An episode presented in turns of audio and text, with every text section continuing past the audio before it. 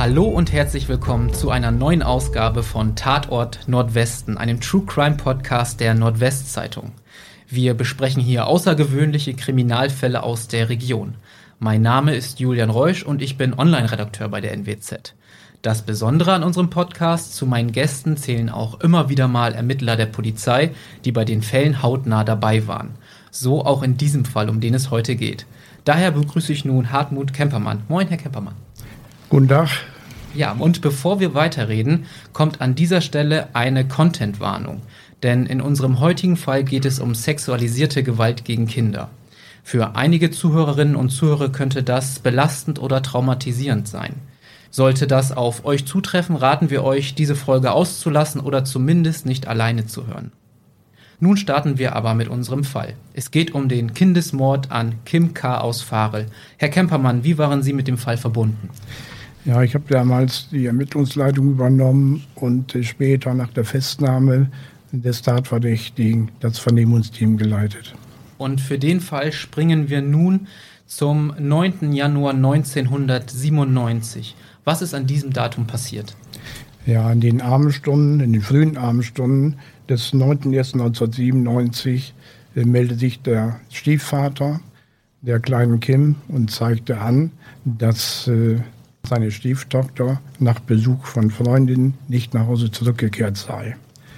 Zudem habe ein Bekannter von ihm auf der Zufahrt zum Elternhaus äh, das Fahrrad der kleinen Kim, einen Handschuh und äh, eine Reizkraft, äh, Reizgasspraydose aufgefunden. Er ging davon aus, dass es sich äh, bei dem Vorfall um eine schwerwiegende Straftat handelt. Seitens der Polizei wurden umgehend entsprechende Maßnahmen eingeleitet. Das heißt, es wurde eine Großfahndung nach dem Kind eingeleitet.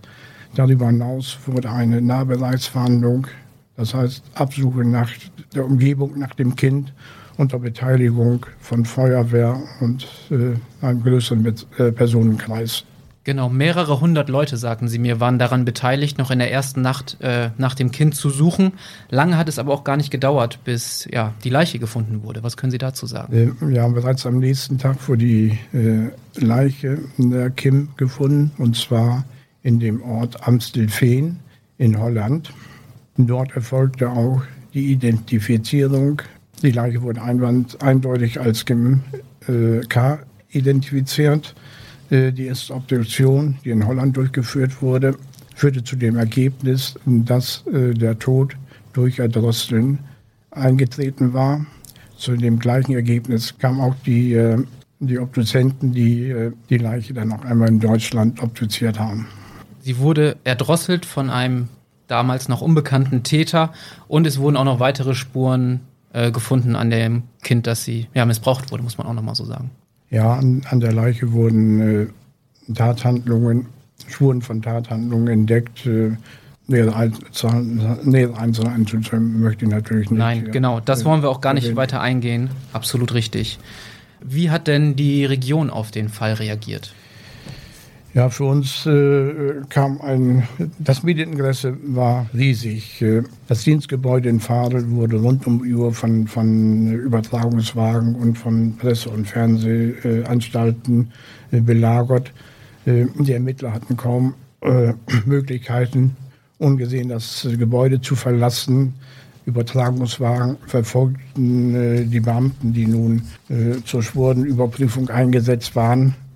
Das war eine vollkommen neue Situation für die Polizei. So etwas hat es bis zu diesem Zeitpunkt äh, in Fasel noch nicht gegeben. Ja, absolut. Ich habe auch äh, in der Vorbereitung auf den Fall gelesen, dass Eltern besorgt waren, ihre Kinder alleine rauszulassen auf dem Fahrrad, weil einfach noch die Angst da war, dass der Täter noch nicht gefasst wurde. Das muss eine ganz angespannte Zeit gewesen sein. Das ist richtig. Äh, die Anteilnahme der Bevölkerung war riesig. Äh, wie gesagt, so etwas haben wir bislang noch nicht erleben dürfen. Kommen wir nochmal zur äh, Leiche wurde gefunden, es wurden Spuren auch sichergestellt. Gab es denn schon Fingerabdrücke, DNA-Spuren zum Täter? Was kann man dazu sagen? Die Spuren an der Leiche wurden natürlich gesichert. Die Auswertung solcher Spuren nimmt natürlich eine äh, entsprechende Zeit in Anspruch. Das Ergebnis solcher Untersuchungen kann man später äh, für die weiteren Ermittlungen verwenden. Es wurde dann natürlich auch direkt eine Sonderkommission gegründet. Das hatten wir schon mal am Anfang erwähnt. Äh, wie groß war die denn? Wie viele haben da mitgearbeitet? Ja, unmittelbar nach Auffinden äh, der Leiche wurde in Fadel eine Mordkommission eingerichtet. Äh, daran beteiligt waren 50 Beamte. Dazu gehörten auch Kriminalisten aus den Niederlanden und zwei Beamte des Bundeskriminalamtes. Und weil der Fall ja auch so eine große Aufmerksamkeit bekam, sind ja unzählige Hinweise eingegangen. Können Sie dazu mal ein bisschen was ja, sagen? Wir waren in den ersten Tagen gegen etwa 2000 Hinweise bei uns ein. Das ist für die eingesetzten Beamten natürlich ein riesiger äh, äh Ermittlungsaufwand. Zumindest muss sendiert werden, welche Spuren äh, sind äh, sogenannte heiße Spuren und welche Spuren äh, eignen sich äh, zumindest zum Zeitpunkt des Einganges noch nicht äh, für eine weitere Überprüfung. Der Personaleinsatz äh, war riesig, um dieses große Spurenaufkommen abzuarbeiten. Wie lange hat es denn gedauert, bis die erste heiße Spur einging? Ja, noch am selben Abend im Zuge der Suchmaßnahmen wurden die, wurde der Suchtrupp auf zwei Mädchen aufmerksam, die eine interessante Beobachtung gemacht hatten. Etwa gegen 15.30 Uhr, also einige Stunden vor der Entführung der Kim K., wurden sie auf einen Mann aufmerksam, der sich eigenartig verhalten hat. Er hat auch diese Mädchen angesprochen.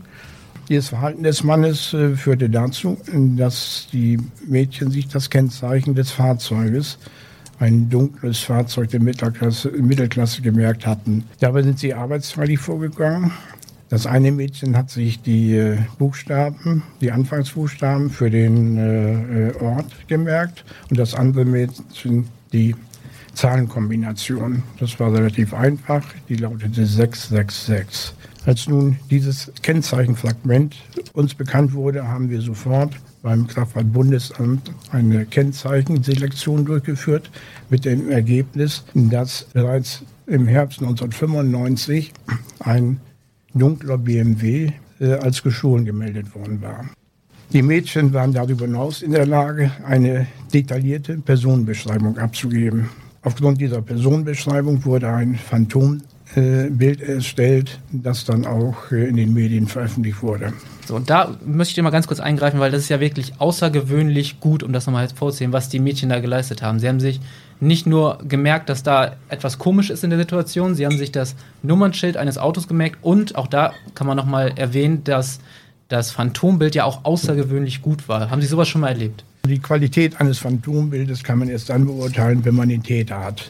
In diesem Fall war es so, dass das Phantombild Passbild äh, ähnlich war. Es war jeder, der das Phantombild äh, äh, zu Gesicht bekam und den später ermittelten Täter kannte, musste zur Überzeugung kommen, ist auch. Aber das ist trotzdem für ein Kind, also für Kinder ja außergewöhnlich gute Leistung. Oder ist das in der Regel, dass man da so gute Informationen von auch Augenzeugen bekommt? Ein so gutes Phantombild habe ich noch nicht zu, äh, zu sehen bekommen. Es ja. war einmalig. Kommen wir nochmal zu dem Nummernschild. Sie haben sich dann äh, natürlich den Nummernschild weiter ermittelt. Das führte dann zu einem BMW, kann man glaube ich sagen. Aber diese Spur verlief sich dann im Nichts oder hat sich herausgestellt, dass es äh, nichts mit der Tat zu tun hat. Ist das korrekt? Nach dem Hinweis der Grenzbeamten, die äh, den Tatverdächtigen äh, Wolf D. bei der Einreise nach Dänemark kontrolliert hatten, und äh, uns mitgeteilt hatten, dass er mit einem Mazda und dem Kennzeichen WW, also genau wie bei dem BMW, und den äh, Buchstaben 6, 6, äh, den Zahlen 666 äh, uns bekannt wurde, war die äh, Spur äh, mit dem BMW für uns erstmal hinfällig. Weil, Sie haben den Namen schon gesagt, Rolf D. aus der Region kommt und auch nicht ganz unbekannt der Polizei war. Was können Sie denn über Rolf D. sagen? Rolf D. hat im Jahre 1979 bereits einmal ein Kind getötet, und zwar an seinem Wohnort in Hurmasil. Er wurde dafür zu einer Jugendstrafe verurteilt und hat mehrere Jahre in der JVA verbracht. Sie sagten aber auch, dass ähm, Sie Hin den Hinweis von Grenzbeamten bekommen haben. Ist das denn ähm, normal, dass Grenzbeamte sich dann bei der Polizei melden oder welchen Grund hatte es, dass äh, sie die Information überhaupt bekommen haben?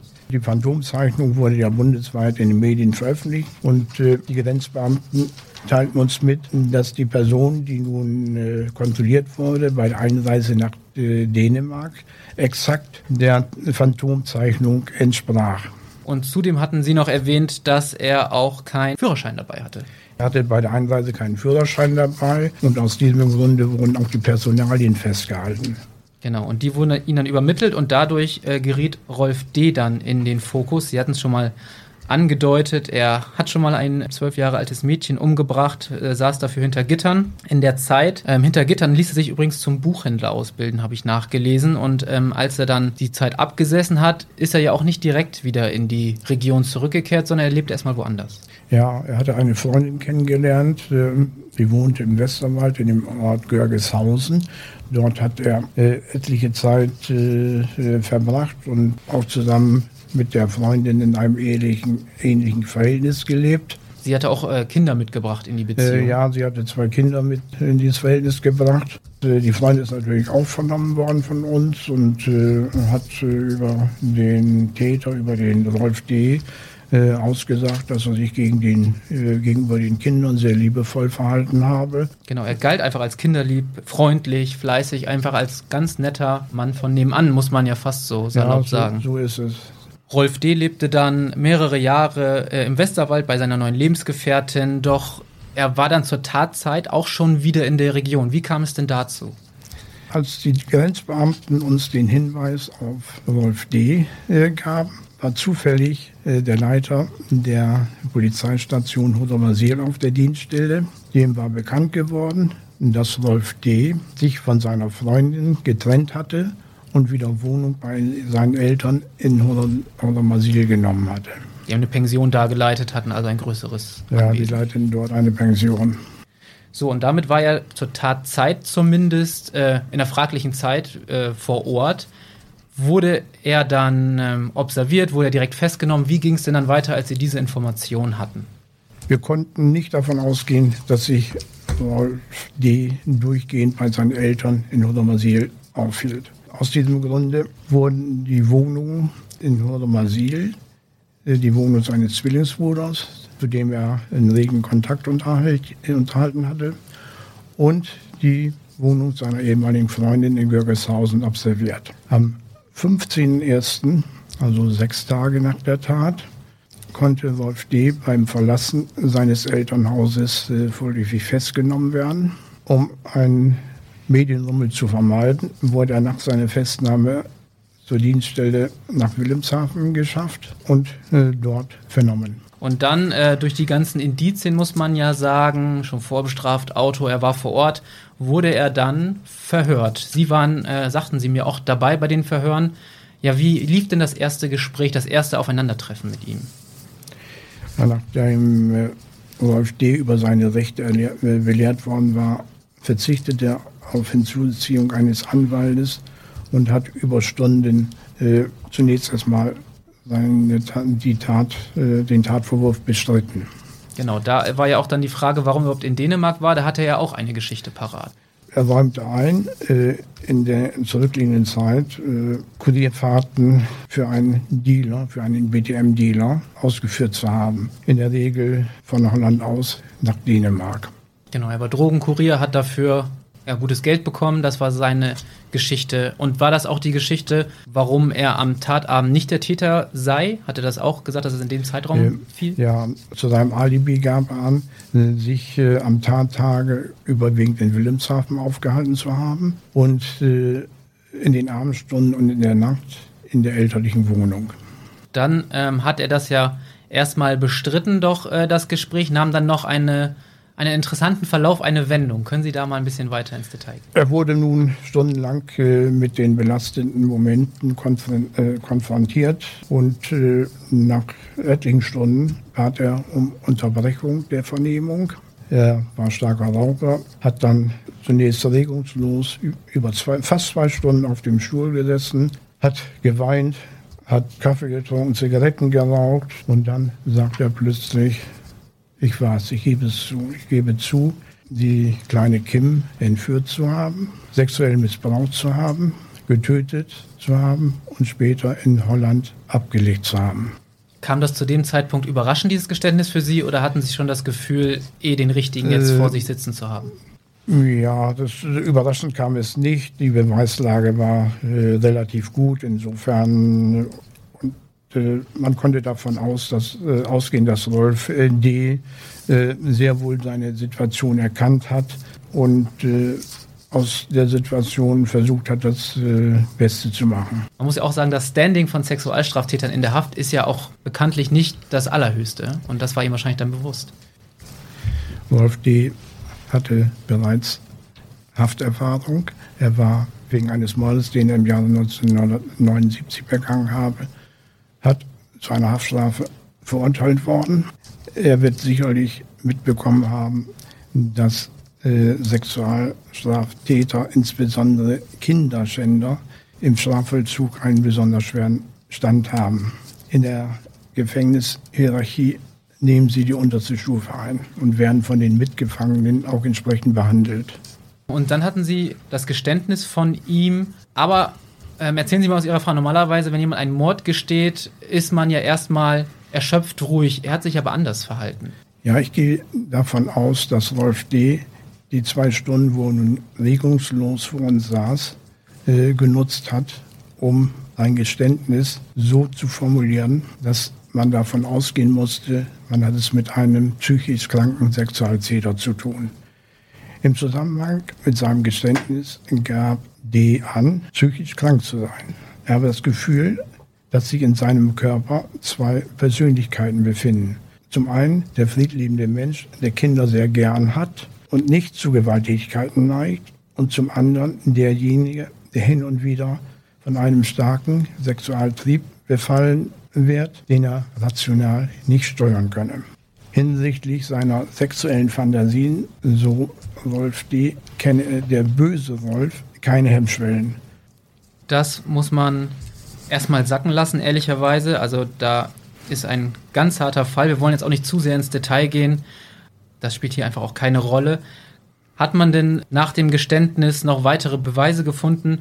Ich glaube, man hat ja auch dann seinen Wohnort nochmal genauer untersucht. Bei der Durchsuchung der Aufenthaltsorte des Wolf D sind Gegenstände gesichert, sichergestellt worden, die darauf hindeuten, das Tatgeschehen zum Nachteil der kleinen Kim nicht die einzige Tat war, die er begangen hat. Nach der Festnahme des Wolf D. traten Polizeidienststellen aus dem gesamten Bundesgebiet an uns heran, äh, mit dem Ansinnen, ungeklärte, gleichgelagerte Mordbälle hinsichtlich einer Täterschaft des Wolf D. überprüfen zu lassen.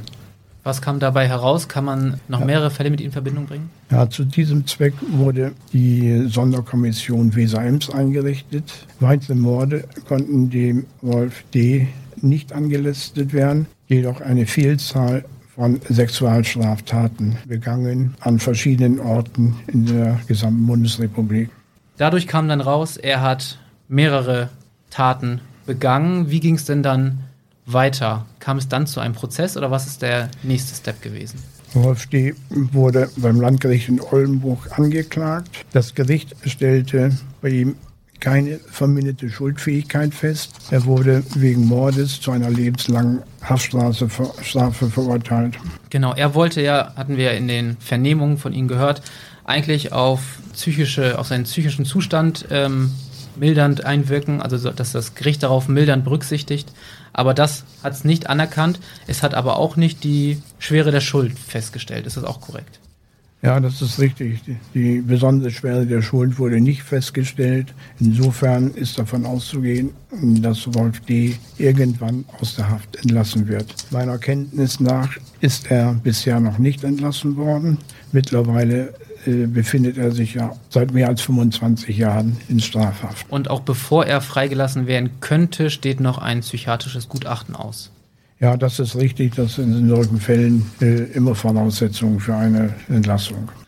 Sie waren auch als Zeuge im Prozess, äh, mussten aussagen. Wie groß war denn diese Aufmerksamkeit dann beim Prozess? War da auch äh, viel los. Vor den Türen standen da Medien. Wie muss man sich diesen ganzen Prozess vorstellen? Ja, das Zuschauerinteresse bei der Verhandlung war natürlich sehr groß. Äh, der Zuschauerraum im Gerichtsgebäude ist natürlich begrenzt und längst nicht alle der Interessenten konnten äh, dem Prozess beiwohnen. Auch äh, habe ich mich da noch mal ein bisschen eingelesen. Es gab dann auch noch parallel dazu, zu diesem ganzen Fall und dem Prozess, eine Bürgerinitiative, die gegründet wurde. Da wurden Unterschriften gesammelt. Äh, da hieß es dann damals Strafe statt Therapie. Also es wurden Mahnwachen abgehalten. Es war da einfach ein sehr, sehr großes Interesse da, wie dieser Fall ausgeht. Was wir noch vielleicht sagen können, was ich ganz interessant fand, ähm, Rolf D. hatte ja auch noch einen Bruder, der zumindest von der, vom DNA-Material eventuell auch noch hätte in Frage kommen können. Was können Sie denn dazu sagen? Ja, ist richtig. Äh, Rolf D. hat einen Zwillingsbruder, und zwar einen eineiigen äh, Zwillingsbruder, der über dieselbe DNA verfügt wie äh, unser Täter. Unser Täter, genau. Aber da konnte äh, dann nachgewiesen werden. Ja, der Zwillingsbruder ist ebenfalls überprüft worden. Er hatte zur Tatzeit ein Alibi. Man kann davon ausgehen, dass er in keiner Weise an dem Tatgeschehen beteiligt war. Und so kam es dann auch zum Urteil gegen Rolf D. Das ist am 8. Dezember gefallen. Sie hatten es gesagt, lebenslänglich und der Richter nannte ihn einen gewissenlosen und skrupellosen Gewalttäter. Kommen wir mal so langsam zum Ende des Gesprächs des Falles. Wir haben jetzt einen Täter, er hat es zugegeben, der Richter hat es auch als erwiesen angesehen, dass er die Taten begangen hat. Wie froh waren Sie ganz persönlich, als dieser ganze Fall geschlossen wurde, die ganze Arbeit äh, hinter sich lassen konnten? Ja, naturgemäß ist ein solches Geschehen eine psychische Belastung. Man kann nicht nach Dienstschluss nach Hause gehen und abschalten. Das ist einfach nicht möglich. Zum einen ist dieses, äh, dieses fürchterliche, dieses ekelhafte Verbrechen nicht einfach wegzuwischen. Zum anderen bereitet man sich äh, naturgemäß auf den nächsten Tag vor und man ist äh, äh tagelang, wochenlang mit einer solchen äh, Sache beschäftigt und kann einfach nicht abschalten. Aber dementsprechend war wahrscheinlich bei Ihnen auch die Erleichterung groß, als Sie dann den Täter fassen konnten. Relativ schnell auch, muss man sagen. Der Ermittlungsdruck in einer solchen äh, Angelegenheit ist sehr groß. Äh, die Medien wollen Erfolge präsentieren, ebenso die Bevölkerung, äh, die in Angst lebt, solange ein skrupelloser Sexualtäter noch nicht gefasst wurde und man davon ausgehen muss, äh, dass er abermals zuschlägt. Herr Kempermann, damit sind wir am Ende des Gesprächs angelangt. Vielen Dank, dass Sie mein Gast heute waren und uns von dem Fall berichtet haben. Vielen Dank. Gerne. Und auch an euch, liebe Zuhörerinnen und Zuhörer, vielen Dank, dass ihr zugehört habt und wir freuen uns schon, wenn ihr beim nächsten Fall von Tatort Nordwesten, einem True Crime Podcast der Nordwestzeitung, wieder einschaltet. Nächste Woche zur gleichen Zeit veröffentlichen wir den nächsten Fall. Mein Name ist Julian Reusch, ich bin Online-Redakteur bei der NWZ und wer wissen möchte, um welchen Fall es nächste Woche geht, der könnte der NWZ ja mal bei Facebook und Instagram folgen, denn da könnte der ein oder andere Hinweis schon mal hinterlegt werden. Vielen Dank fürs Zuhören und bis zum nächsten Mal. Auf Wiedersehen.